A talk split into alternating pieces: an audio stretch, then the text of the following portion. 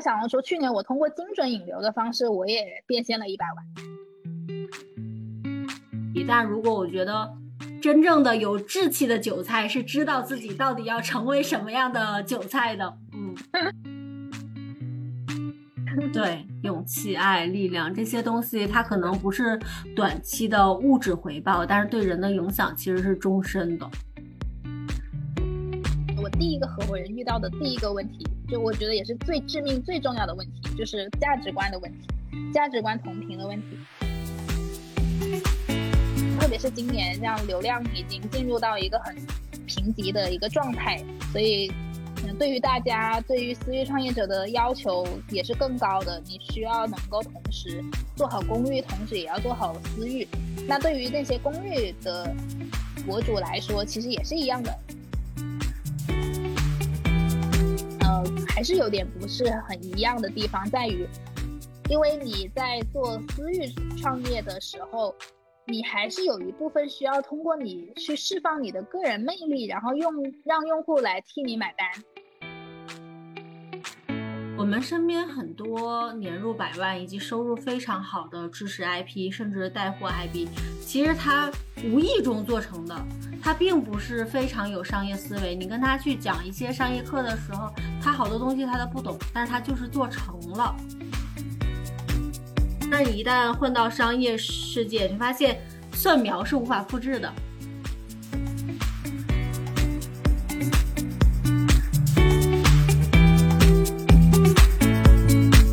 大家好，欢迎大家来到艺人公司这个栏目。这个栏目，呃，探讨了身边一些朋友如何用。艺人公司的这种模式在经营，如何在赚到第一个一百万，以及未来的发展，那希望拆解他们的这个路径，能给大家一些启发啊，看这个模式到底适不适合自己。嗯，那这一期我们又再次邀请到了蒜苗。上一期我们聊一聊他的呃职业探索经历和自我探索经历，相信那一期会给到很多人启发。那这一期啊，我们就聊一聊他如何赚到钱的，他是如何找到合伙人的，以及他踩了哪些坑啊。那再次欢迎蒜苗来给我们做一下自我介绍吧。嗯，Hello Hello，大家好，新老朋友了。然后上一次跟大家分享我的。个人成长经历吧，我觉得今天可以跟东东跟大家好好聊聊怎么搞钱。嗯嗯嗯，就是深圳话题。对，就是非常期待这一系列聊一聊搞钱这件事情，也希望听这期播客的朋友们尽早拥有自己的第一个一百万哈。那我们第一个话题就从百万开始说起吧，就是呃，你从二零二零年开始左右创业，然后现在三年的时间。就是怎么赚到自己的第一个一百万的，然后到底有多爽，来跟我们分享一下。呃，其实这个过程它是它不是说一下子突然一下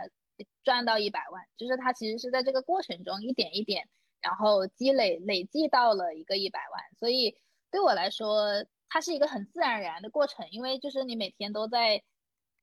接服务，每天都在做交付，然后。哎，突然一下你说，哎，原来我赚到一百万了吗？就是是这种感觉，就不是说一下子就像中了彩票一样，所以其实也还好啦，就是不统计还不知道原来有这个数量。嗯嗯嗯，就是所以其实你的那个一百万不是规划来的，说哎我今年二零二三年然后我要马上赚一百万，而是这种日积月累干活，忽然回头看发现，哎，完成里程碑事件了。对对对对对，然后。然后，如果就是按照时间线这样子去看，然后按照累积的这一个角度去谈的话，可能不止一百万。但是，但是这个过程相对来说就是比较的自然而然。但是基本上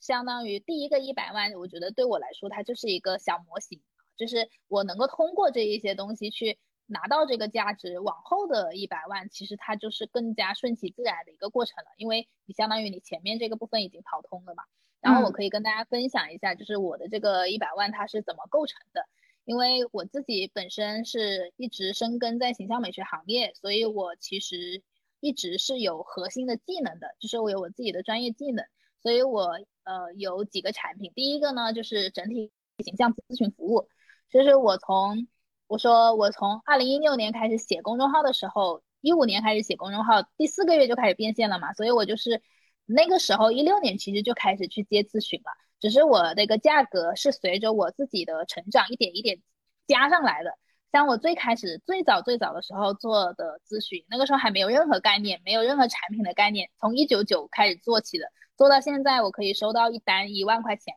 然后然后这然后就是专业课程。专业课程从最开始也是几百块钱的这个课程产品，然后迭代到现在，我一套课我就迭代了六年，然后这一套课到现在也是一个万元级别的，就是是还是比较高客单价的产品，而且是纯线上，嗯，然后再加上我这段这一些时间，我又把我的技能跟我的商业结合的比较好，然后也推出了一些形象顾问、IP 孵化、设计、商业方面的一些。这个课程，然后也培养了一些 IP，所以我整个的一个产品，其实相对相对来说，它是呃也有服务端的，也有课程端的，然后也有商业端的，就相对来说是比较完整的。所以总的来说，就是整体形象咨询服务，从形象定位，然后帮用户梳理形象的卡点，然后再到挑款落地他的形象，还有用户陪伴，整个陪伴他到形象蜕变的这个过程，这个是有一个。形象服务的，然后第二个就是我的人物定位美学专业的系统课，这个系统课主要就是培养这些形象顾问的这个美学技能，能够像我一样在线上去服务用户，然后帮他们去改造形象，就是这个技能它是能够被复制下下去的。像现在大家如果搜小红书，基本上只要搜到能够在线上做形象服务的这些形象顾问。呃，百分之七十可能都是我的学员啊。然后第三个就是形象顾问的 IP 孵化，涉及商业的这个部分，就是教大家如何通过美学去变现，然后私域的运营产品和个人 IP 的打造啊。目前就是这三个核心的产品，然后就帮我挣到了第一个第一百万。嗯嗯嗯，其实蒜苗今年也在尝试带货，是吧？所以在奔向一千万。用带货这个业务，我觉得奔向一千万带货是其中一个，但是但是更重要的还要有一些商业方面的闭环，待会儿可以跟大家再重点的去分享这个。然后刚刚我在讲的时候，我脑海里面突然有个念头，就是其实我可能因为我做事情它是分阶段的，就是。我不会一下子全部做，就是但是我可能我做一个事情，我可能我要持续打磨个一年两年，甚至更长时间。所以我回想了一下，就是比如说我做整体形象咨询服务，呃，光这件事情我可能我就连续做了四年的时间，可能光咨询费本身我可能就已经能够盘一盘，能够到一个将近大几十万的一个一个数额，然后再到。专业课就是我这么多年一直都是打磨这一套专业课，就是从很便宜打到很贵，然后越来越系统，然后大家复制起来越来越精准、精准高效。那这个课我也打磨了六年，所以其实很很多时候就是像前面两个业务就已经能够帮我挣到一百万的这个费用了，然后到真正我开始做商业的时候，其实是后面更大的一个数额。啊，蒜苗其实有一件事，这件事情你刚才提到也挺启发我的。我们身边很多刚刚转型的形象顾问们，其实他们会比较着急去做一个产品矩阵。就是这个产品矩阵可能从咨询开始，然后从陪购，然后艺术整理方方面面的。我经常看到他们的这个咨询海报的时候，不知道他们到底能提供哪个服务。所以你刚才讲的时候，就是把每个产品做到极致，就是逐个击穿。做咨询的时候就非常深入的做咨询，让所有人都知道你做咨询。然后你做专业课，就是也非常集中的做专业课。我觉得这个思路真的非常适合所有转型期的人。你一开始把产品矩阵做那么全的时候，是你想出来的产品，不是从用户中自然而然生长出来的产品。且品类那么全的时候，用户很难记住你。所以，如果哪怕你的一个优势就是你特别擅长整理衣橱，那我觉得把整理衣橱这个业务做到极致，所有的形象顾问里，你整整理衣橱能做到 top 十，那可能就是一个标签了。所以刚才蒜苗这个，我就特别想补充，嗯，包括现在很多人做 IP 也是。我会更建议大家去做一个单点的那个夹角突破，而不是大而全的全面服务，又累又赚不到钱，又抓不到核心用户。是是是，我我最近就是属于很很多年过去了，然后我现在依然跟我最最最开始服务的那些用户还有联系，因为纯线上的一个服务，它确实需要你在专业上也比较的深钻，你才能够更好的触达到本质，然后让它真正发生一些改变。然后我前段时间出差不是去上海嘛，然后当时我就。就把上海的所有的学员还有服务过的客户就聚在一起弄了一个小 party，然后那个小 party 是在我上海之前服务过的一个形象咨询的客户，在那他的一个珠宝店那里去做了一个小派对，然后现场就来了三个客户，然后这三个客户就是我当年做过帮他们做过形象改造的，然后剩下的就是一些学员，一共十个十多个人左右。然后当时他们在分享的时候就有分享到，说我当时给到他们的那一个形象建议，对他们的人生还是起了非常非常大的作用的。所以就是你真的把一个产品打磨到极致，然后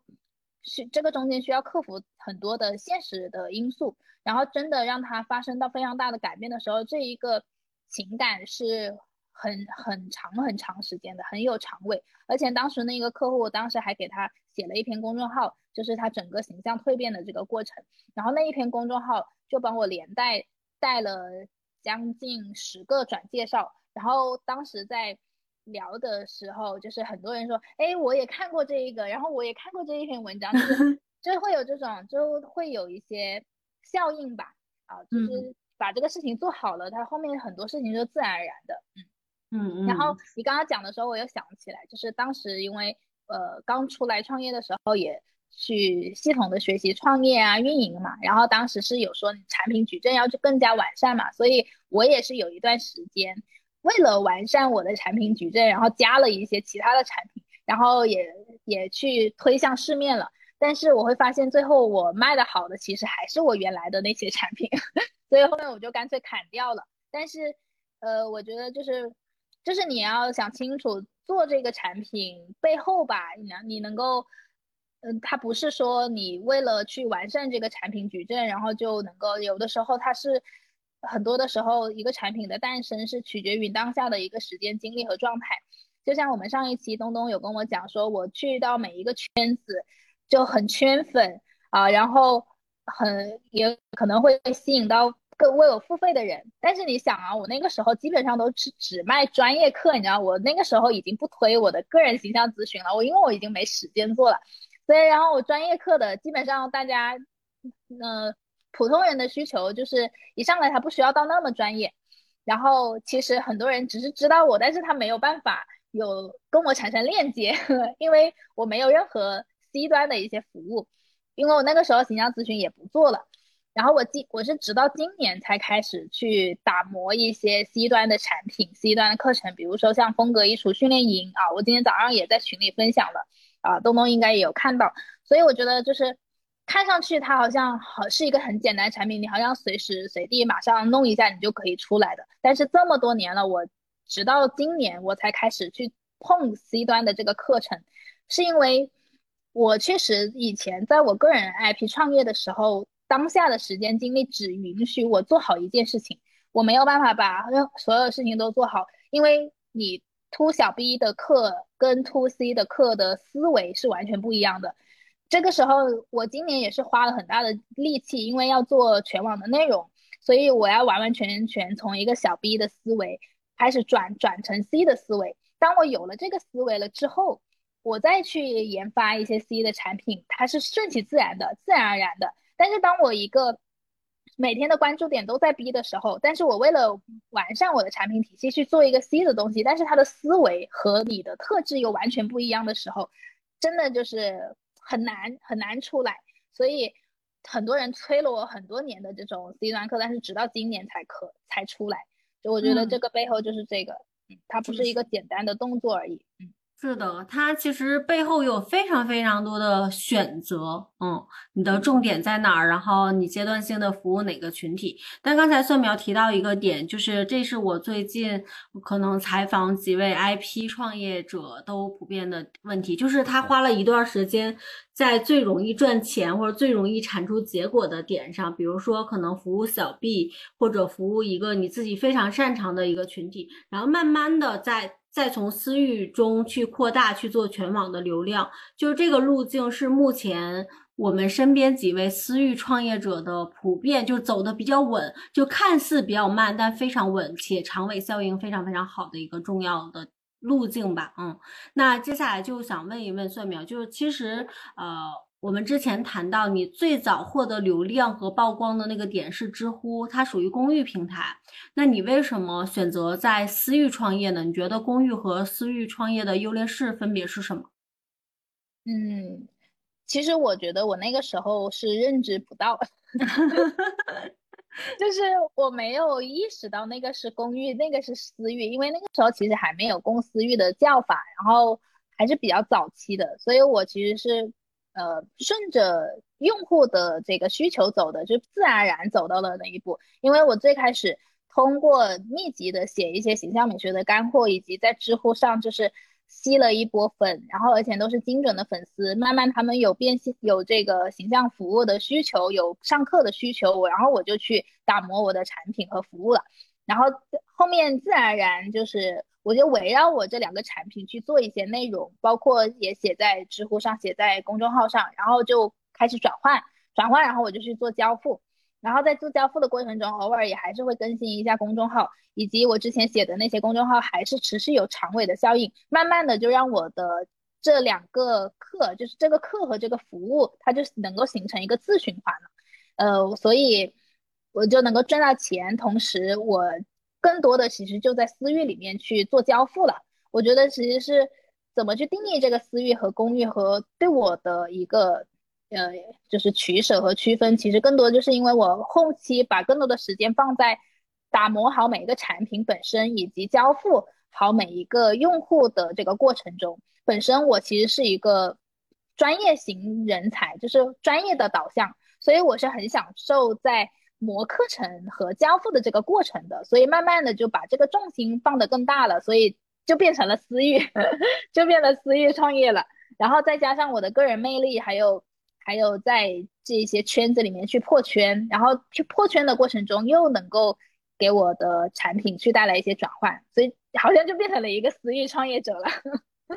哦，所以其实，嗯，你不是说故意选择了私域，而是这样看是私域选择了你，是吧？天选私域人。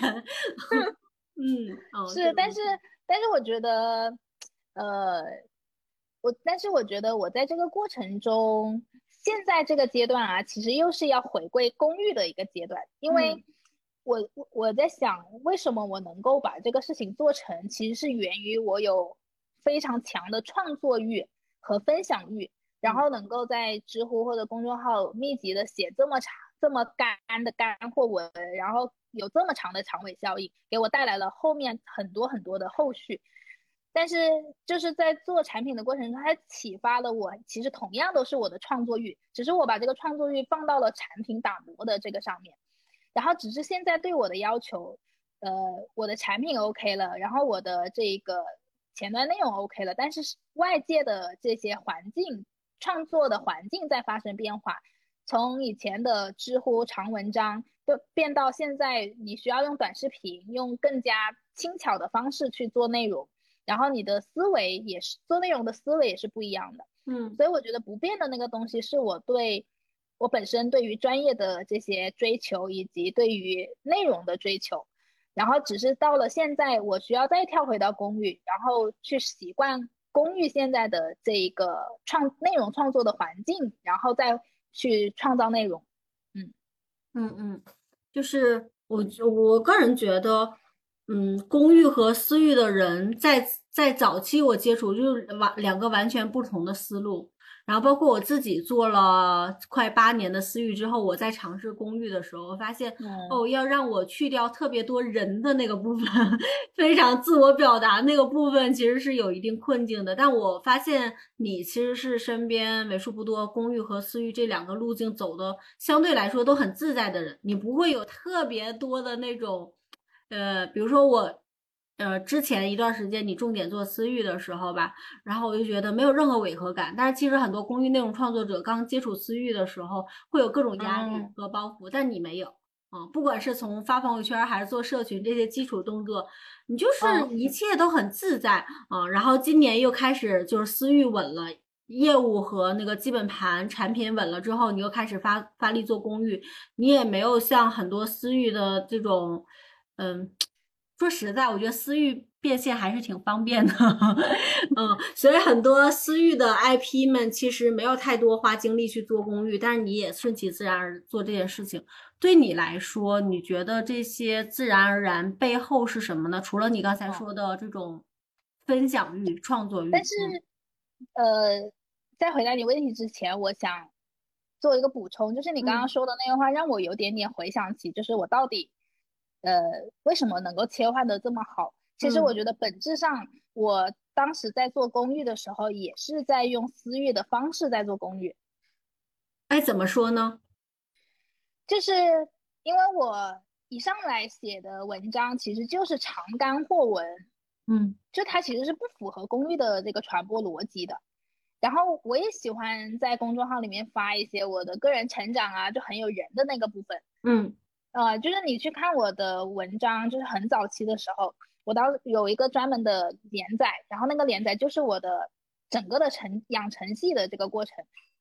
比如说我当时刚毕业，然后去到了形象力公司，然后找到了我理想中的职业，我当时就仰天长啸，就写了一篇文章，然后我终于理想照进现实的那种感觉，你知道吗？就是。我其实一直一直以来就是用这样子的方式在做我的内容的，所以你你刚刚那么那么一说的话，其实我一直以来，即使我在知乎上去写这些东西，我也是用的私域的那个逻辑再去做公寓的内容。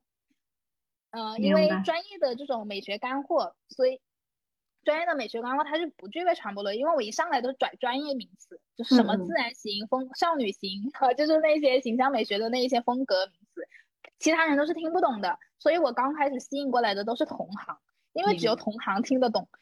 嗯，但是我觉得为什么那个时候可以呢？就是是因为人群比较精准，然后再一个可能那个时候是公寓的时代，所以所以它的量会更大，大家的关注点都在这里。然后这个是我那个大漏斗，通过我的文章筛了足够精细的人，我觉得其实是这个，只是现在这个逻辑。你再用这样子的方式去做公寓是做不起来的，你需要切换到公真正做公寓的那个逻辑。然后我觉得这就是其实也是有卡点的。你看我今年才开始拍视频，但是我拍视频这件事情已经想了两年了。迟迟不动的原因是什么？就是那个思维转不过来，因为所有的专业型的思维以及我内容创作的思维，包括我在公寓时期做。做对了一些事情，做的那些内容其实都是私域的逻辑，嗯啊，然后所以这个对我来说是根深蒂固的。我一一上来我讲东西，我就想要把它讲得很透，讲底层逻辑。但是在公寓里，短短的几秒的时间，你没有办法把一个底层逻辑讲透，所以你要切换，不断的切换。所以我今年其实是花了很大的力气 在做拍短视频这件事情上，删删稿子。删多了就有体感了。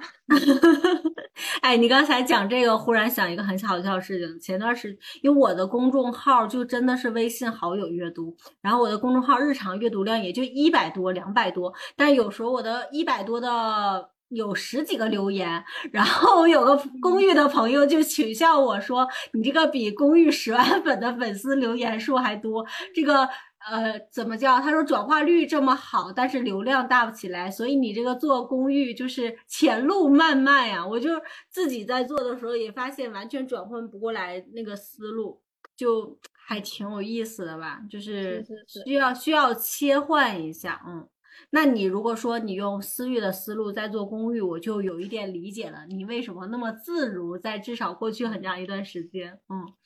啊，那你觉得在私域这么多年，私域创业的优劣势是什么？呃，优点的话。我觉得跟我本身的特质其实也是很贴合的，嗯，就所以就是你说的自然而然嘛，因为我觉得私域本身它是一个更多的是人与人之间的链接，所以你的人格魅力啊，然后你自己的爱分享，然后你自己这种成长经历，你愿意说出来，愿意表达，呃，你就能够跟更多的人同情、同共情，然后在这个过程中也能够吸引更多的人，所以这个部分我觉得跟我本身他的那个是贴合的，就是这个是优势的部分。呃，另外一个的话就是，对于对于一些刚毕业的大学生来说，相对来说是很友好的，因为因为我那个时期就是在刚开始在形象力的时候是很不适应的，是因为他一上来就要哈啦哈啦或者服务的那些群体，就是那个时候你刚毕业，其实你没有太多这种人际沟通这些，然后你整个人的气场那些还没有经历过足够多的事情，你是搞不定的。但是很多时候，我们以面向职场，你确实需要去经历这些东西。但是，但是本身对于像我这种可能内肚子里还是有点货的，但是可能在这个地方卡住了这些人，如果完完全全是线下的场景，我要先过了第一关，我才我里面的内才我才能够发挥出来，懂吗？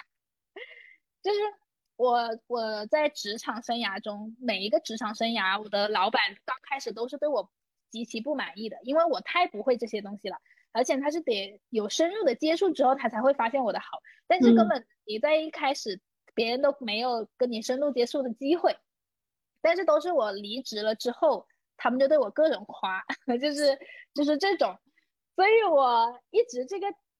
就是，所以私域对我来说。那我那个时候的来说，就是很友好的方式，就是我不需要去那些东西，我能够更加纯粹的把我的专业部分去展现出来。嗯，它没有太多的消耗，而且它是非常简单高效，而且通过互联网它是可以被放大的。啊，所以我是觉得现在这个社会，你不需要说，呃，我一定要很懂得人际交往，很懂得这些东西。其实你有自己的一个核心的技能，你用互联网的方式，你也是能够很好的去。去创造的，而且这样子你的圈子很纯净，就是你不需要每天去跟大家去应酬啊等等那样子，然后大家就是一个通过你的专业吸引过来的人，大家都是很简单的啊，不需要搞那么复杂啊，然后这个是很友好的部分啊，所以然后再一个的话就是它是不受地域限制，也不受时空限制嘛，像我现在有一些客户可能是国外的，或者有一些学员他可能是国外的。然后前段时间有一个美国的，就是一直在当时四五年前他找我做咨询的时候，他就是美国，因为他在知乎上知道我的，知乎也有很多这种海归，然后很多的海外人士，他当时在知乎上找到我，然后到现在应该四五年的时间过去了，然后我是伴随了他整个形象蜕变的全过程，然后他给我发了。他最近的那个照片，就是跟他最开始找我做咨询的，就完全变了一个人一样，就是有非常大的变化。但是你想啊，你因为这一个技能，你的人脉已经拓展到国外去了，想想还是很牛逼的。嗯，是的，嗯，就是也很有成就感吧？你跟你的用户很近，然后他的变化实时的被你感知到。对对对，而且你看我上次去上海，就是就。我就说我要聚搞一个小聚会，把同学都聚一起，然后正好那个客户他是在上海那个徐汇徐汇路那个是？啊，对，徐汇那边，呃，有那个珠宝店，然后他就直接帮我搞定了场地啊，然后还帮我还帮我准备了香槟，就是一下子那个逼格就上来了。嗯，就是。就是做这个事情，让我整个圈层都完全发生了一个嗯非常大的变化。就是我现在跟我相处的那些人，根本不是我曾经曾经自己能够接触到的这些人。嗯嗯嗯嗯。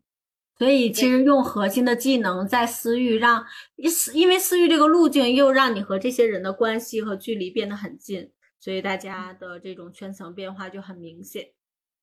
是的，是的。嗯，那劣势呢？你觉得？多不多？明不明显？劣势也明显，就是当你很沉浸在私域的这个世界里边的时候，你有点不太知道我要怎么在公寓去博人眼球了。嗯嗯，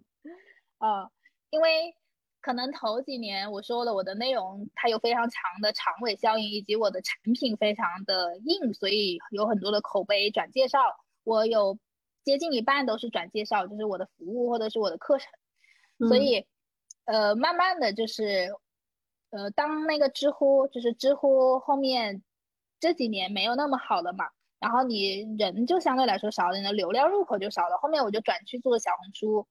嗯，但是你在私域做了时间长了之后，你还是需要能够有跳出来，然后去呃在公寓里面去展现自己，这样子你的商业上从公寓到私域才是一个比较健康的。你是持续源源不断的在滚动的，但是很多人很难的地方就在于他私域里面，因为赚钱太容易了，相对来说 容易一点。但是你苦哈哈的整做一条内容，然后写一篇文章，你不一定能够一下子带来这么长的，就是这么好的回馈嘛。嗯，所以这个肯定也是它不足的地方。然后特别是今年，像流量已经进入到一个很贫瘠的一个状态，所以。嗯，对于大家，对于私域创业者的要求也是更高的。你需要能够同时做好公域，同时也要做好私域。那对于那些公域的博主来说，其实也是一样的。嗯，因为流量越来越贵，他也不能够只一味的博人眼球，他也要能够沉得下心来去打磨自己的产品，让他的粉丝能够变现。所以他同样也要去经营好他的私域。所以我觉得到今年这个时候。是一个交叠的过程吧，就是只要你想要在网上有自己的一席之地，公寓和私域都得会。是的，是的，嗯，你觉得你在做私域创业和其他人做私域创业有什么不同吗？嗯，有什么不同？嗯，呃，在这个，就是我觉得。就是整个私域创业，现在可能大多数人听到私域创业，可能会比较立马会想到的是知识付费啊。对。然后知识付费的话，就比如说教你怎么做个人 IP 啊，或者是教你怎么赚钱，怎么去打造个人 IP 等等。但我觉得我跟他们不一样的地方在于，其实我不是在教你怎么用个人 IP 赚钱，而是在教你技术，就是教你美学技术。嗯，所以我其实有的时候也不是很好去定义自己到底算不算知识付费啊。嗯嗯。对，然后，呃，因为因为在这个过程中，比如说，因为我是做美学教育的嘛，那你美学教育的美学教育的话，一定可能还是会涉及到一些带货。那你带货的话，我前前后后也接触过，比如说像社群团购啊，或者是一些服装的分销代理啊等等，因为它是跟形象直接有关系的嘛，所以。但是在微信生态这些知识付费或者是微商，其实是属于个人 IP 创业里面比较大的几个分类啊。那你涉及到这些平台带货的时候，那你是不是也是个微商呢？然后，那你你在去我在卖技能课的同时，也有一些这种形象顾问有商业方面的需求，然后我也能够给他提供一些商业方面的东西，所以我是。也在帮教他们怎么用这个技能去赚钱，那这个跟知识付费是不是又有点点像了？所以其实我也我也是有点不太好去定义我自己这个到底算啥。然后后面我这两年有点点想通了，就是其实我觉得跟他们不太一样的地方，或者是我在做的事情本质上哈，我觉得我只是在私域的这个场景里面，嗯，然后。用线上课的形式在传播形象美学的技能，并且孵化一些形象顾问，然后帮他们去提升形象。但是本质上，其实我是用知识付费的形式在做美学的专业课。那美学专业课它其实原本是一个线下的业态，就是你你听形美学专业系统课，其实基本上都是线下课。所以我其实只是把线下业态的专业课搬到了线上去买。我觉得，我觉得应该是这样子的。嗯嗯，那你觉得你做了 IP，现在很多人都在讲这个 IP 创业嘛？嗯，你觉得就是 IP 到底是不是在创业，或者你理解的创业是什么样的？我觉得本质上还是有点不太一样，就是不太像。但是这个可能每个人在不同的阶段对于创业的理解可能不太一样哈。就是我我自己做个人 IP 的时候，我觉得我也是在创业。嗯，包括现阶段很多的个人 IP，其实他们可能也觉得自己就是在创业。但是我经过今年，我觉得，呃，还是有点不是很一样的地方，在于，因为你在做私域创业的时候。你还是有一部分需要通过你去释放你的个人魅力，然后用让用户来替你买单，但是他可能是冲着你的人来的，他不一定是冲着你的技术来的。我就遇到过很多这种，就是他也不是说我就是要学美学技术，他其实就是觉得蒜苗很好，然后我想要靠近他，然后来跟我学，学完之后，但是我真正想要的是为这个行业去培养专业的人才。你学完之后，我花了这么多时间在你身上，但是你。根本也不想从业，就是会有这种，所以，所以他我觉得这个其实不好复，这个其实是不好复制的，因为每个 IP 本人是不好复制的。嗯。然后这种人格魅力啊等等那些，他可能当下是为你的情感买单，但是这个情感买单也是个很虚无缥缈的东西，可能他这个时候喜欢你，他后面不喜欢你了呢，他就不买单了是吗？然后他也是有生命周期的。那你这个好像他很难有积累，就是可能这一期培养的学员，你跟他深度陪伴，有感情深一些，他可能这段时间为你付费的多一点。但是这一期过后了之后，你后面没有一些其他的东西能够承接好，或者是形成一个闭环，他就跟离你远去啦。所以就有种，我就感觉有点像，呃，铁打的光杆司令，流水的兵，就是好像看上去你这个 IP 很有名气，但是。这些用户，呃，一波一波，然后就走了。走了之后，你最后你要呐，你要你要呐喊，你要扬旗的时候，好像发现没有人了，没有什么人了，这种状态。嗯，是。哎，我问你个问题，其实也是我今年给我自己定的主题学习商业思维这个点发现的。我们身边很多年入百万以及收入非常好的知识 IP，甚至带货 IP，其实他无意中做成的，他并不是非常有商业思维。你跟他去讲一些商业课的时候，他好多东西他都不懂，但是他就是做成了啊。我之前听思思和。思思和润宇老师的一期播客也是，就是润宇老师早期教学的时候，发现很多人年入百万、年入千万，但你跟他讲商业思维的时候，其实他完全不懂，然后也不知道你在讲什么，但是他就能把事儿做成。你觉得这个这他们之间到底什么关系，或者为什么产出产生这种现象呢？嗯，我觉得，我觉得它有点像这个时代特定的产物。嗯。就是可能在这个时代下，他是可以这样子用这样子的方式去实现年入百万，但是在真正商业的世界里面，就是我刚刚说，呃，本质上我觉得它不像在创业，呃，是因为如果从创业的角度上来说，它其实是一个模式和一个小闭环，就是你每做的一件事情，它能够复制到不同的人身上去。然后这个事情它是能够持续的有积累的，然后能够复制、能够放大的。但是个人 IP 很多时候它是没有办法放大的，它的这个年入百万或者甚至年入更多，可有一些就是它就是冲着你的个人魅力来的，或者你就是知识付费是在特定的这个时代下，大家都想要去做个人 IP，然后你教别人赚钱，它能够给让你赚到这个钱。但是长时间来看，比如说现在设。比如说现在线下回归了，大家都有自己的事情要忙，然后那个时候疫情的时候，大家可能就想着我要怎么跟线上线下去结合，然后可能更多的注意力会放在这里。但是你现在现在一回归，众神归位，可能大家就不会把关注点放在这里。其实这些 IP 们今年的生意肯定是不好的，就是知识付 费是卖不怎么出去的。好，所以他，所以我就觉得他还是有点泡沫在的，嗯，然后。它没有符合商业的逻辑，嗯，只是它现阶段这个时候它能够做成，但是它还如果想要能够让这个事业长时间持续下去，它还是需要懂一点商业思维，然后能够真正用创业的方式去形成闭环，形成小模型，然后能够复制下去，它才能够持续赚到这个钱。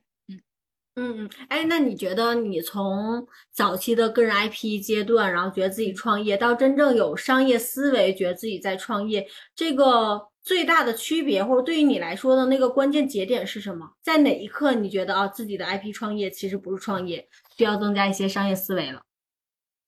就是我今年在公司化转型的这个过程，因为。就是我前上一期有跟大家分享到嘛，就是我生命中的贵人就是陈川老师，然后在公司化经营的阶段，其实他老师就像一个定海神针一样，就是他可能不参与太多具体细节上的事情，但是有的时候，比如说你在这个过程中，你遇到了一些什么卡点啊，或者是有一些什么想不通的地方等等，那你可能跟老师聊一聊，老师非常非常的智慧，然后他是直击本质的那一种。所以跟他在聊的时候，以及我们在整个团队塑造的过程中，更多其实是需要我去主导，我去具体把这个事情落实下去。那在这个过程中，就会有非常多的碰撞和交流，然后也是老师很苦口婆心的，一次一次就是说，蒜苗你是没有办法被复制的，我要要的是一个能复制的，因为我们在一起想要做的这个事情就是形象美学行业的品牌，就是能够真的去帮这些。形象风格顾问在这个行业里面赚到钱，那以前我我能赚到钱，是因为我自己有很多个人特质方面的东西，但是如何把我的那些特质提炼出来，然后变成一个商业的小模型，复制给我们更多的形象顾问，然后让他们也挣到钱，对吧？这个事情我以前也在做，我用个人 IP 的方式也在做，但是，呃。能跑出来的也有跑出来，我觉得在这个中间，我能够复制，就是复制成功的一个事情，是我的专业技术。嗯，就是，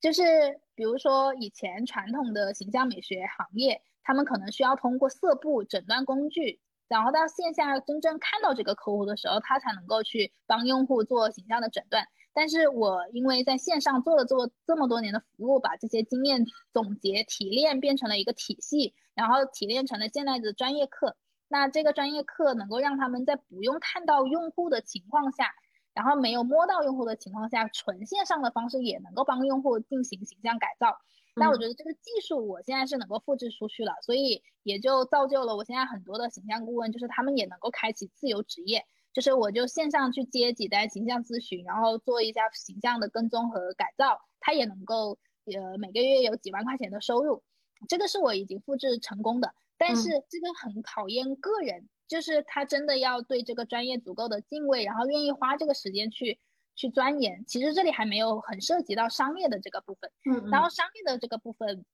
我觉得还没有完完全全复制成功。为什么呢？是因为我之前用个人 IP 的这些方式在做，包括你说这些商业课啊等等。但是我觉得，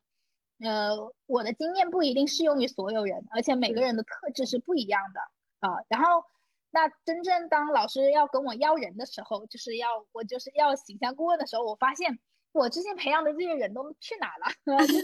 考验他们自己个人的能力。就有一些人，你他自己他就能成事儿，他不一定是因为你能成事儿。嗯，所以其实，在这个中间可能是存在一些泡沫的。所以今年，呃，当我呃每次遇到这种问题的时候，就是再去反思，呃，为什么是这个样子？我明明做形象美学做做也做了这么多年了，然后也培养形象顾问也培养了这么多个了，为什么能够孵能够孵化出来的人，我觉得比我想象中的要少，我或者是也比我老师想象中的要少，就是为什么？到底是什么原因？啊，也所以我就是刚刚说的嘛，就是有的他可能是冲着你的个人爱、个人魅力来的，他不一定真的是想要从事这个行业，所以你这种人是没有办法沉淀的。然后还有的人他可能就是冲着自我形象提升，他自己形象改变了，其实就 OK 了。那这个他专业上能够复制，他自己形象改变了，那就 OK 了，他也不需要说我就要从事这个行业。然后真正想要从事这个行业的，有的可能他即使跟着你的学商业，他。自己拿到了一些结果，少走了一些弯路，但是你如何能够让他持续赚到这个钱，然后能够在这个行业生根下去，而不是就是这一波这一这一下，对不对？然后再一个呢，就是可能有一些他真的也听了你的，但是他就是不适合做 IP，他就是不适合我的经验和我的路径。那这种你是他就很难很难真的能够做成。所以，就你从商业的角度上来说，你真的是需要一个呃比较科学理性，然后用商业世界的一些规则去设计一些东西，才能够让它真正一个小白他都能复制。那这个它才是真正具备创商业的价值吧？我觉得。嗯嗯嗯，我觉得这个点也很启发我哎，就是当我们以个人 IP 为核心路径去创业变现的时候，你会发现确实为你买单的人很多。然后，嗯，就像蒜苗说的，有一部分人想成为你这样的专业的人，有一部分人想成为你这个个性的人，啊，就是大家的那个诉求点是不一样的。但是，一旦混到商业世界，就发现。蒜苗是无法复制的。当你的合伙人或者你的这个创始人要求说：“哎，我来十个蒜苗”的时候，这个批量很难生产出来。嗯，所以这个我也理理解了你说的那个泡沫。可能我们认为是一个很大的生意，但是其实真正去做的时候，你发现有非常少的人来成事儿，然后大多数人是参与者这样一个角色。嗯，是是是。所以今年我其实。在转型的这个过程中间，我们是希望说，真的用商业的方式，然后能够让更多的形象顾问成事儿。所以，也是在这个过程中，让我更加的意识到之前的这个是有泡沫的。然后，然后，然后跟我们所理解的创业，它是有不同的。那我们聊到了一部分东西其实是无法复制的，但是你现在也在教很多的美学从业者。嗯，如何去做商业的变现、个人 IP 的打造？你觉得你的成功是可以复制的吗？不管是从你的个人 IP 成长路径来说，还是你的这个现在搭建的团队来说？呃，我觉得这个里面有一些底层，就是有一些底层，它萃取成了专专萃取成了系统的时候，它是可以被复制的。但是有一些可能不不能复制，比如说，如果我个人的这种特质啊，我个人的魅力，这些肯定是不能复制的。但是什么东西可以复制呢？呃，一个是专业技术本身，就是专业技术本身，就我刚刚说的，就是它已经我已经复制成功了，也验证了。那现在很多的学员也跟我一样，他能够在线上去做形象的改造啊，等等那些，然后嗯，变成他的一个收入来源之一。甚至有的它就是变成它的主业收入啊，就是这个专业本身它是可以复制的，因为它可以提炼成专业的系统，然后变成系统的方法论啊。然后第二个就是，我觉得我阶段性的路径是可以提炼被复制的，就因为呃，蒜苗之所以是蒜苗，它是不同的阶段，然后不同阶段拿到的成果，最后叠加在一起变成的我，对吧？嗯。但是这个。打包起来是每个人都复制不了的，因为那是我自己。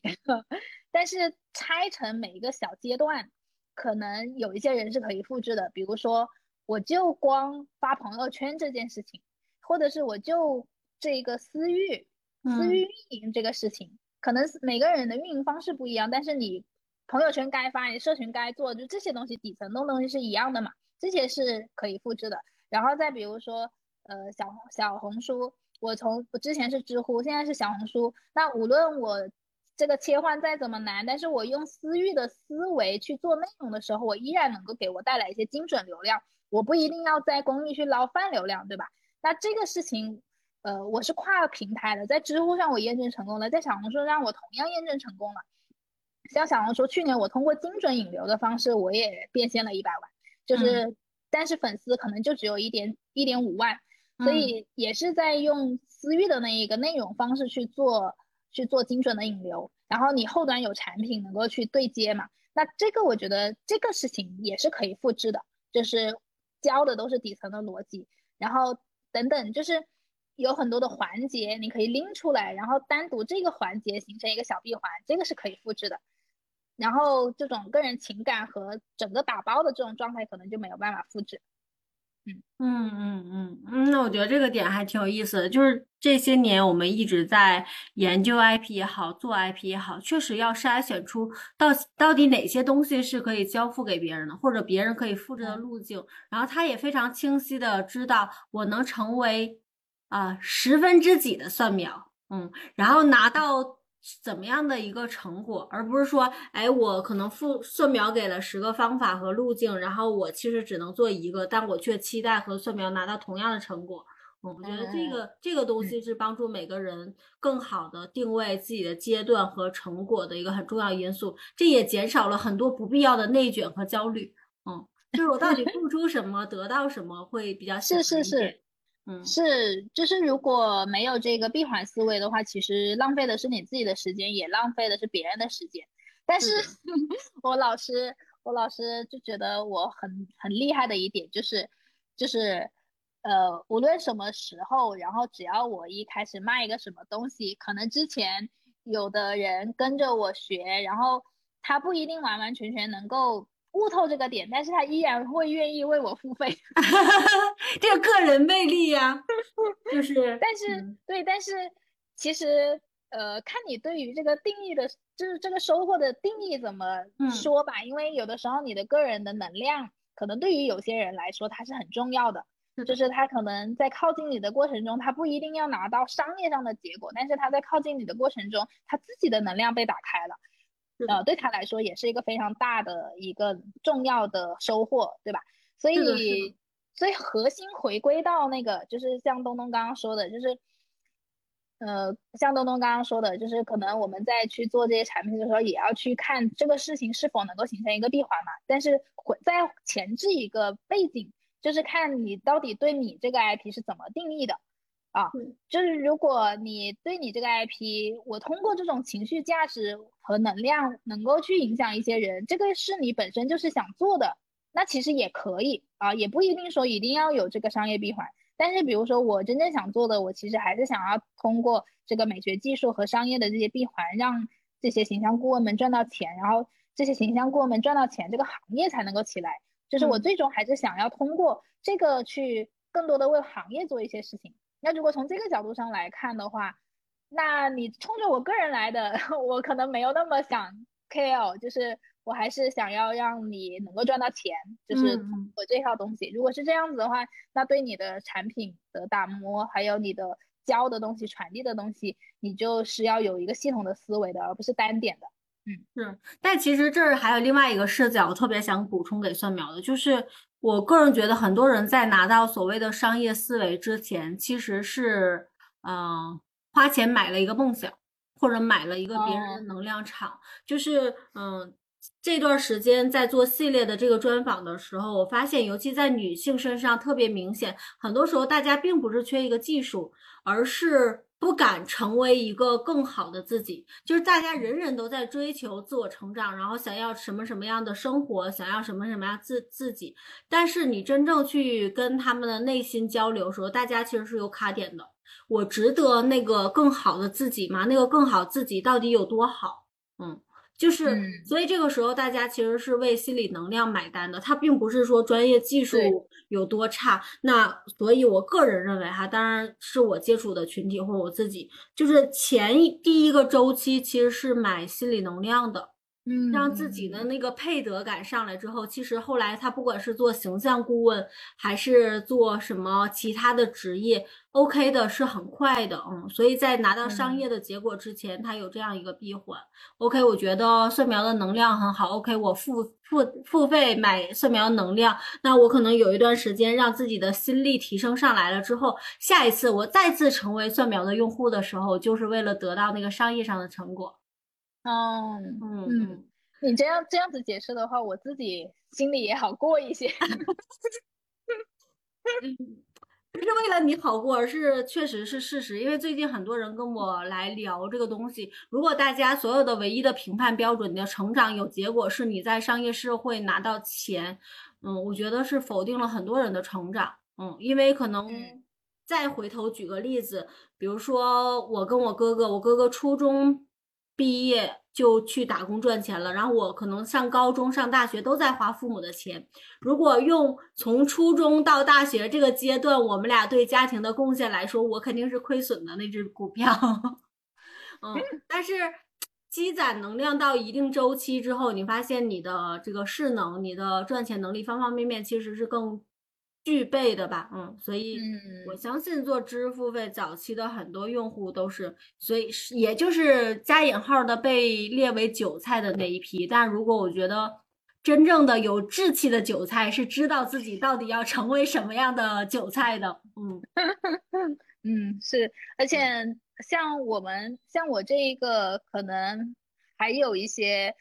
可以给到大家能量的部分，有的时候更多的是通过我的形象咨询服务去给到的。呃，前面也有聊到过嘛，形象它其实是一个自我探索的一个入口，然后我们通过形象的这一个点去帮他更加的了解自己，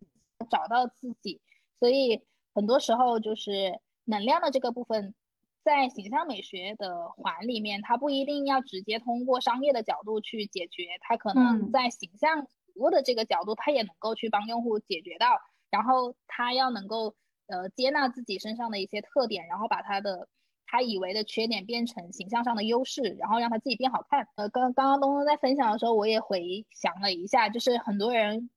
想要在商业上靠近我，还有一个很重要的点是，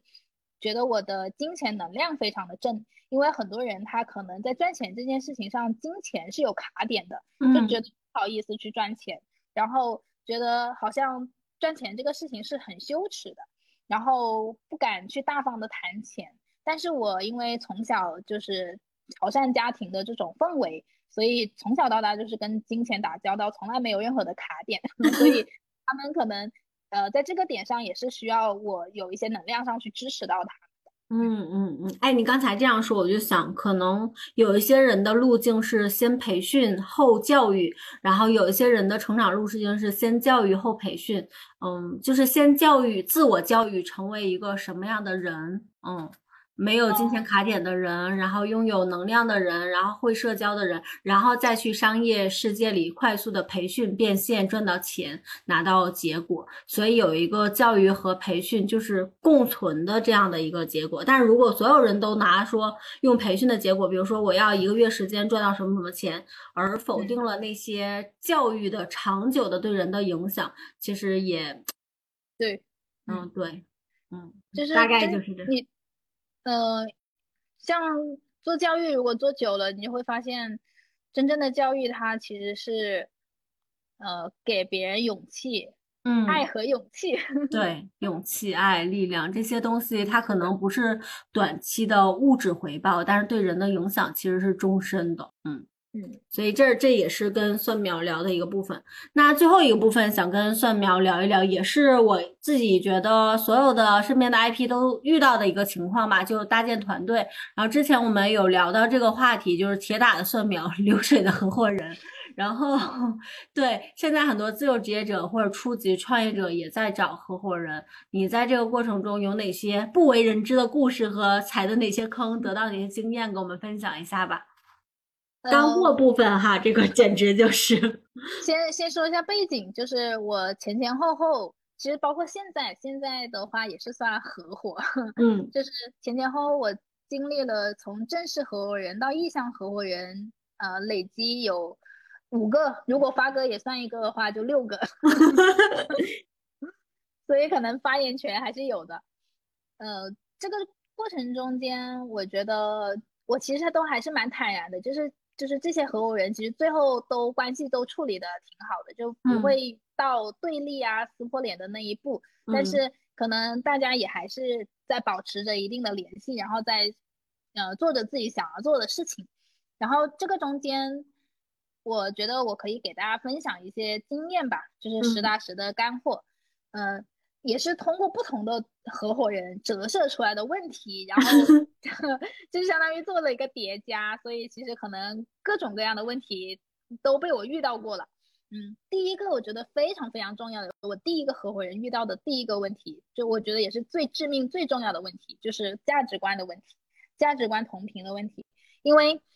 你不在一个价值体系的情况下。就是当你遇到一些重大决策的时候，你看到的视角和立场跟他是不一样的。这个时候，你们做出来的选择和决策可能甚至是对立的，就是这种是没有办法调和的，就是你也没有办法用沟通去沟通清楚的啊。那我一直以来就是属于，我特别是我那个时候刚创业，就这个第第一个合伙人，我也是刚创业的时候，就是是属于不太好拒绝别人，也不太敢去去袒露很多的东西，所以，呃，但凡没有发生一些本质性的问题的时候，就是我会很包容。我本身我觉得我也是一个挺包容的人，所以，所以一直以来就是可能很多，甚至包括。不是特别公平的分钱呐，然后甚至不是特别公平的工作啊，等等，就是我都会觉得还好，那我就自己多做一点，就是然后呃不用去计较那么多，就是是这样子的一种状态，是真的到一个很重大决策的时候，就是让我发现了这个人的价值观是跟我是完全可，甚至可能有点相悖的的情况下，然后呃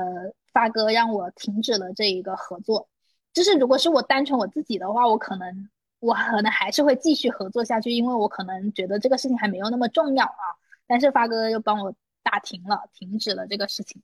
所以，然后我再回过头来再去回想，就是其实很多时候那个时候那个时期，看上去好像大家在工作上去做了很多的事情，但是其实那个时候我觉得我的个人能量是有消耗的，是没有。没有把这个事情做得更好的，以我的性格可以做得更极致，但是可能有的时候，比如说我想要在这个产品上去加一些交付或者加一些什么，可能在他的价值观体系里面，他就会觉得，呃，可能钱会放到前面啊，我可能会想要更把这个专业或者是这个交付做好或等等，然后有的时候不可调和的时候，就是就会想，那我就那这个事情就不去做吧。就是我就回避，我就不去做这个事情，因为我觉得我这个事情我做不到，我不符合我的这个立场。但是可能执行更多的是我，所以我想，那我就不做，那这个事情就不会进行下去。但是可能创意就是这个事情的，这在做这个事情的过程中，因为你很多的事情不做，然后你就没有办法完完全全去按照你的想法去推进。所以其实那个时候我是觉得有种有种，呃。呃，有心无力的感觉，就是这个事情一直都没有做到一个我很满意的状态啊，所以这个是第一个，就是价值观同频，我觉得是很重要的。就是你可能，嗯，我觉得首先是这个创始人他自己要有这个意识，因为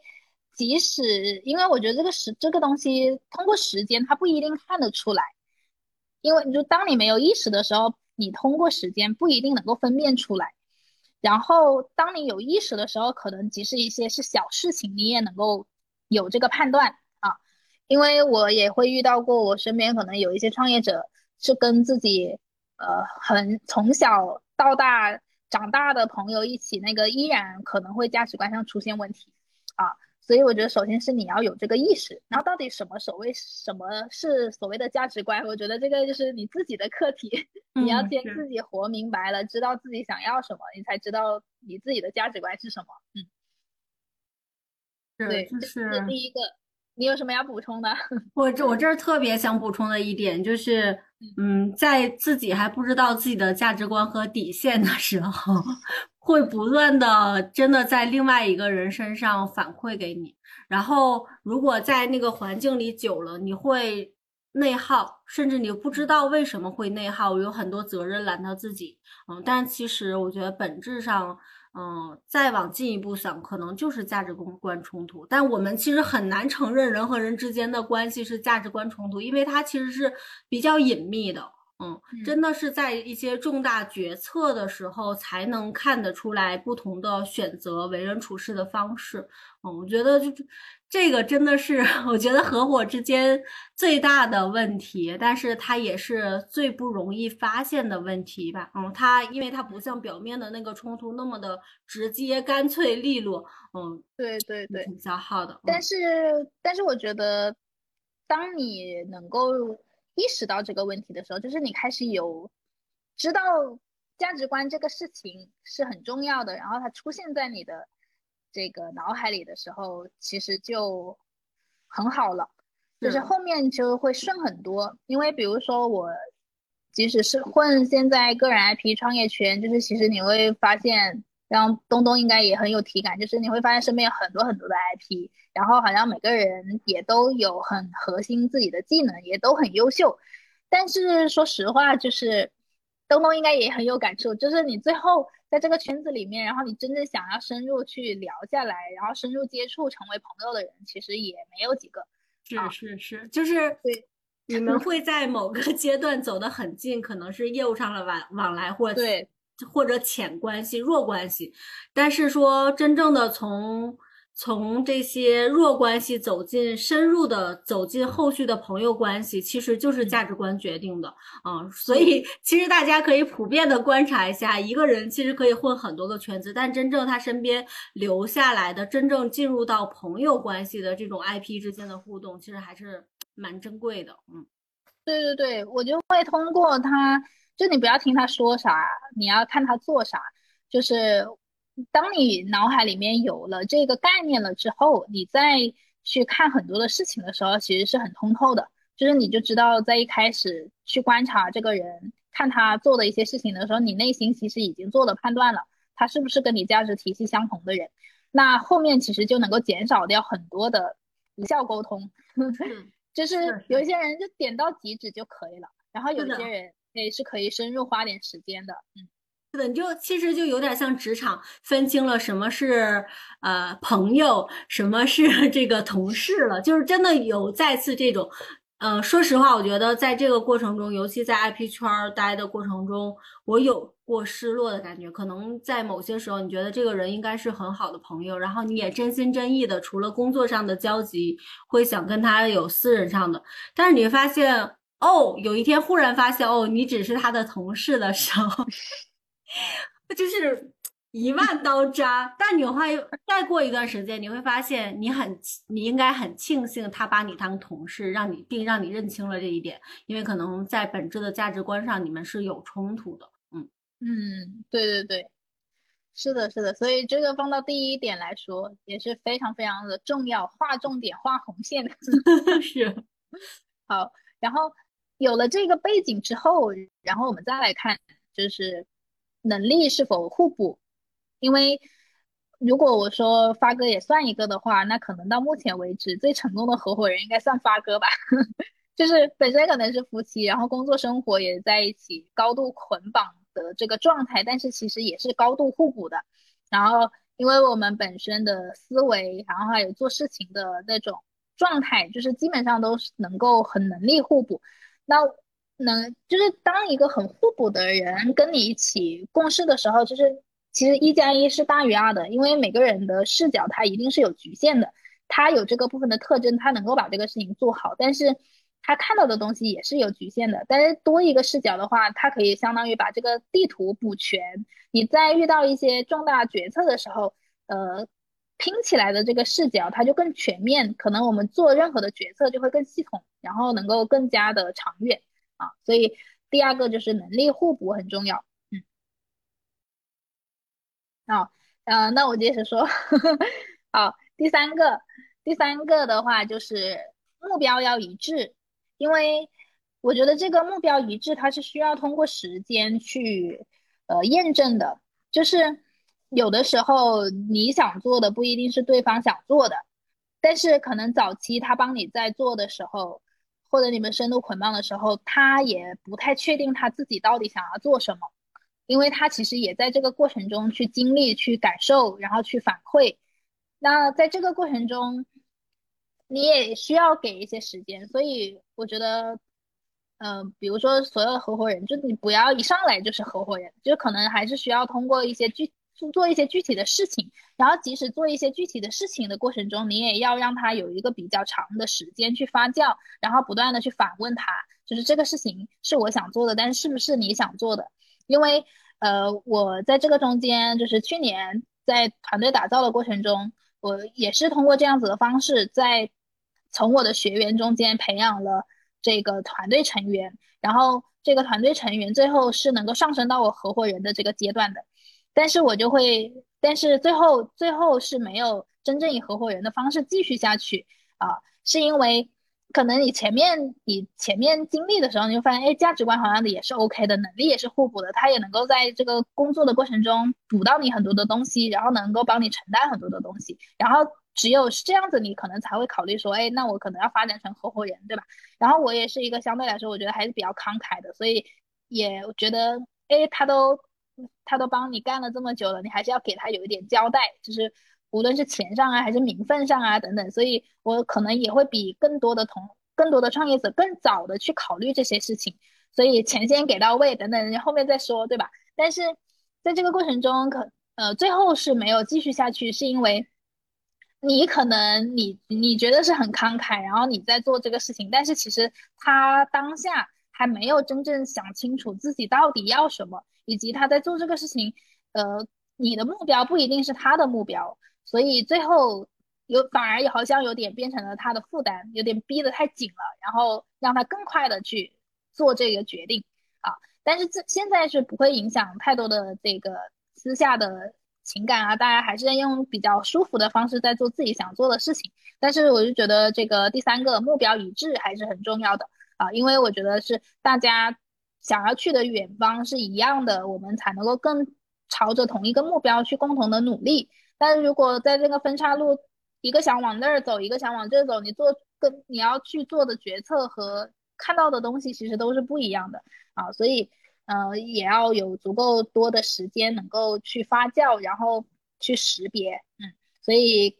这个合伙人的你要合伙的那个人他自己也要足够了解自己，就是他他要想清楚自己要什么嘛，会有个过程，嗯，然后最后一个呢，就是呃，这个人本身是需要有一些能够打破限制性信念、具备成长弹性的，因为我前面也有分享过。就是很多人在遇到一些未知或者是遇到一些新挑战的时候，一开始就会容易给自己设限，就是还没有开始做就觉得自己不行，或者是给自己下定义自己就是一个什么什么样的人。嗯，但是在创业的环境下，它真的就不像你上班一个螺一个螺丝一个坑位，然后你就是做好自己本分的工作就行了。在现在这一个就是包括对于这种创业型团队，其实对于团队每个人的要求也都是更综合的。你不可能像以前专岗专专职了，而是一个人他可能要呃成为一个小 IP，就是团队里面的这个小 IP，所以他是一定要具备成长弹性的。有的人他可能很优秀，但是他不一定愿意接受新的挑战，然后他觉得自己不喜欢，他可能就不去尝试了。比如说像管理，我觉得嗯，像刚刚东东有分享到很多的个人 IP，他没有跨过管理的这一层，我觉得很。我觉得可能有一部分人是在一开始他就觉得管理这件事情是不不是自己喜欢的，不想要去做这些管理，然后很琐碎的事情，然后还要调动自己这一方面的，想更想要专注在自己技术的这个领域。因为作为一个专业技术的人，其实是很幸福的，因为你就不用管那些其他东西，你就沉浸在自己的世界里面做自己喜欢的事情就好啦。然后管理天然的，大家就会觉得啊，还要去管人，还要去这个很麻烦。可能一开始大家就觉得不喜欢，然后可能他还没有开始尝试，不知道自己行不行，不喜欢这个就已经扼杀掉了啊。所以，所以我觉得还是要能够打破一些限制性信念，具备成长的弹性。在人的成长的过程中，我觉得分几个阶段吧。第一个是你先活好自己。你活好了自己之后，你一定是把你身上的一些特质发挥到了最大，你才能够活好自己。然后你一定肯定是通过你的特质做成了一些事情，但是每个人都是有局限的。你下一个阶段，你如何从一个优秀变成卓越？卓越就是你要把你的短板补齐，然后能够提升到一个。不要出现木桶的原理，然后你自己全方位都能够比较 OK 的情况下，其实你是能够把你的优势更加放大，然后你就能够从优秀到卓越去进阶。每个人都是可以的，有都是有这个可能性的。但是可能很多人在一开始就先给自己下了定义，然后做了限制，所以我觉得总结下来就是价值观同频，然后呃在这个背景下要能力互补，然后。目标一致，然后能够打破限制性信念，具备一些成长弹性。嗯，哇，这个四个点真的 太值钱了，都是用 实实在在的钱和经买回来的经验。其实我刚才你说目标一致的时候，我就在这儿 疯狂点头。原因在于说，即使两个人价值观一致，能力互补，你发现。总会遇到交叉路口。那比如说像你跟发哥，那你们两个本身就是夫妻的关系，在不管是在生活上的捆绑、利益上捆绑，方方面面都很深入。所以在遇到一些交叉路口的时候，两个人是可以共同商量的。当然，可能在事业上的合伙人就很难。前段时间，就是我还问另外一个前辈一个问题，他带我们去爬山嘛，爬虎跳峡。然后我们就说他怎么老是撒谎，总是快到了，快到了，不难，没有事儿。然后你每次爬累要死要活，他说马上过了这个就好了，就到了。然后还有可能还有二十公里，他说他说剩五公里就到了，剩五公里的时候他说剩一公，就不断的在骗人。然后我就说，我们就开玩笑的指责他说为什么要这样？他说，嗯，他的角色就是带大家上山。所以中间无论大家说什么样的问题，我们有共同在山底下有一个共同的目标，就是上山。所以他中间的责任不是说，哎，我要你遇到问题了，我背着你上山，而是每个人力所能及的做到最好。他不断的让大家，嗯，更接近山顶，嗯，像一个教练的身份或者什么样的。那我我理想中的创业者，或者我们刚才聊到的，就是。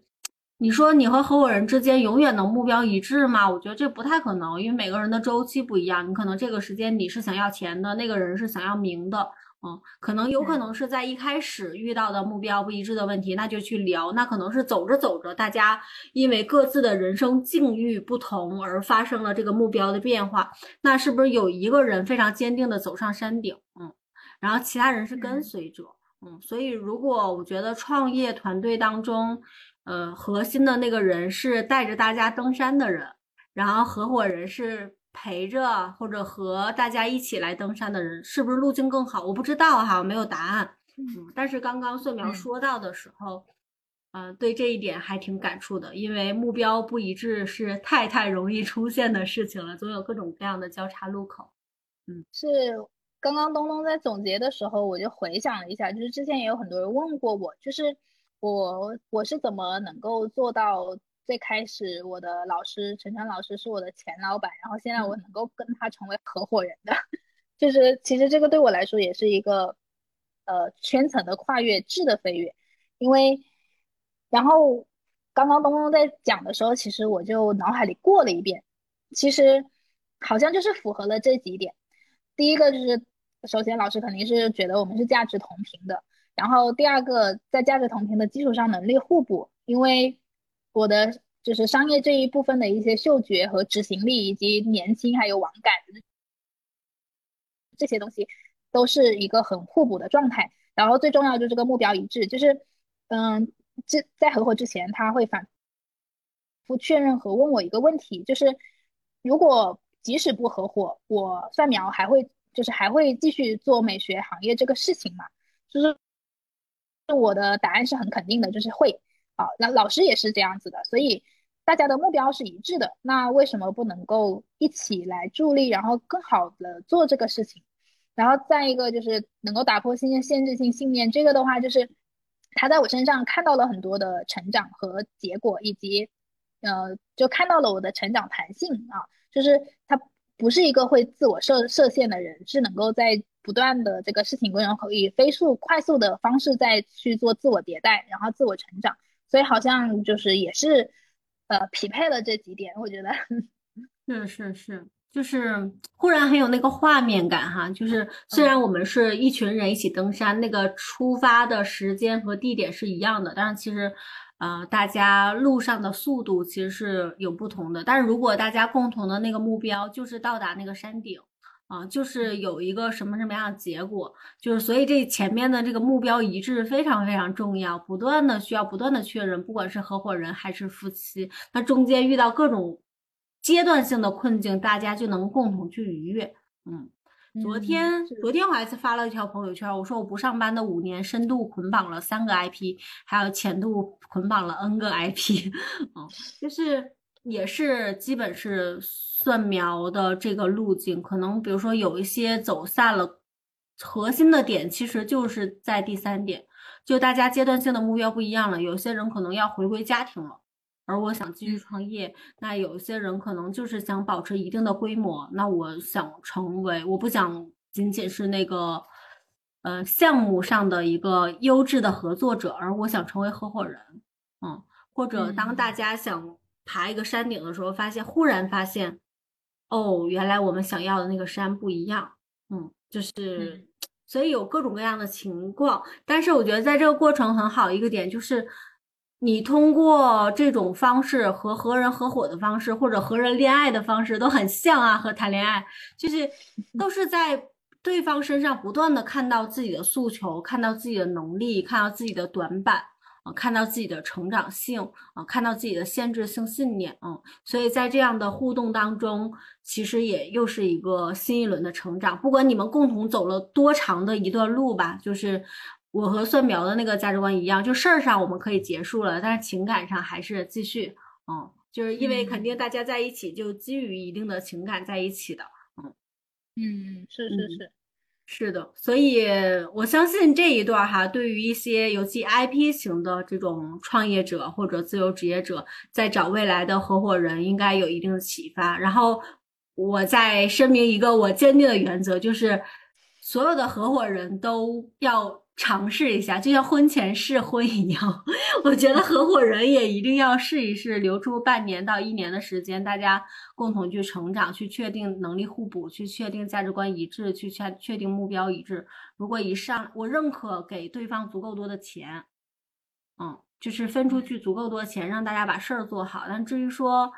我们是不是共同打仗的身份，那真的是要在战场上见的。是。嗯嗯，好的，那谢谢蒜苗今天的分享，我们聊一聊对 IP 的理解，然后以及自己搭建这个 IP 团队的经历。后面如果有机会的话，我相信蒜苗还会给我们带来更多精彩的分享。比如说，如果他下半年带货顺利哈，我们也聊一聊这一趴啊。最后一个问题就是，你觉得现在从几百万到一千万的这个？接下来的这个业务目标中有哪些核心的规划吗？嗯，就像我刚刚说的，就是我对于之前个人 IP 的理解，就是还不完全等于创业啊。嗯，所以我现在其实是有一种冲动，最近也是一个很激动的状态，就是想用真正商业，呃，符合商业世界的逻辑的这种创业的方式来。重做一遍，就是把之前的这些事情再重新做一遍。所以今年其实是属于一个，呃，又从用公司化的这种方式从一到一打基建的一个过程，然后用真正符合商业的逻辑闭环的思维，商业闭环，然后一个一个模型跑出来，然后真正能够复制下去。之前能够复制的就在放大，然后之前我觉得还不完全能够复制的，要结合现在的这一个时代。更好的方式，然后去探索，探出一条路来，然后能够更好的去做一个结合，最终就是能够带这些形象风格顾问们真正赚到钱，并且复制下去。如果是，如果这个路跑通了，我觉得一千万还是有可能的，十分有可能。好的，那谢谢蒜苗的分享啊，期待着你下一个一千万的里程碑事件，我们继续来聊。然后也祝福所有听这一期播客的朋友们，早日找到自己的那个一百万的小生意，然后期待着大家的百万故事。嗯，好的，那我们这一期的播客就到这里了，谢谢蒜苗，谢谢大家，谢谢东东，谢谢感谢大家的聆听，拜拜，拜拜。